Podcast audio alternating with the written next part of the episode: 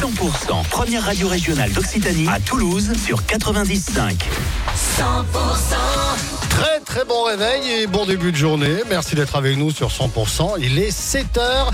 Dans un instant, ping pour bien démarrer cette nouvelle heure.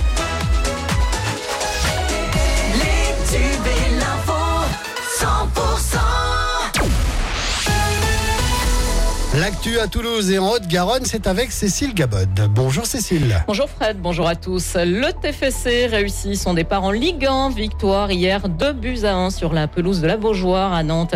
Des buts et Nicolaisen dans le temps additionnel. Les Violets rentrent donc de Nantes avec 3 points, Axel Marouga. Mais dans le jeu, il y a encore des réglages à peaufiner. Oui, puisque la première mi-temps est clairement à oublier. Pris d'entrée dans les duels, dans l'intensité par les Nantais, les Toulousains concèdent logiquement l'ouverture du score.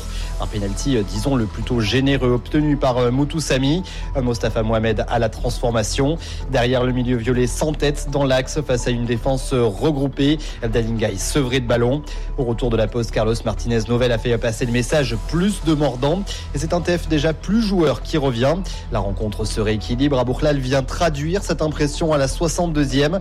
Et alors que les entrants Shaibi Schmidt pour sa première ou Magri gardaient le tempo, Nicolas Hyssen vient tromper le portier nantais dans les arrêts de jeu de la tête. Ouf, elle aura été compliquée à aller chercher celle-là, mais elle était déjà indispensable avant de recevoir le PSG samedi prochain. Merci Axel pour ces précisions. Effectivement, un TFC PSG, ce sera samedi, coup d'envoi 21h au stadium.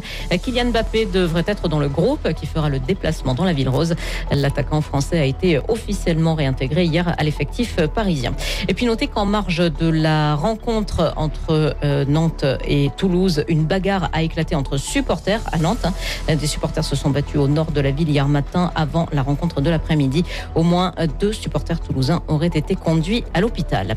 Euh, après le football, le rugby, dernier préparatif avant la reprise du top 14. Le Stade toulousain jouera le match d'ouverture de la nouvelle saison euh, ce vendredi soir avec un déplacement à Bayonne, coup d'envoi à 21h05 et ce sera à suivre bien évidemment sur 100%.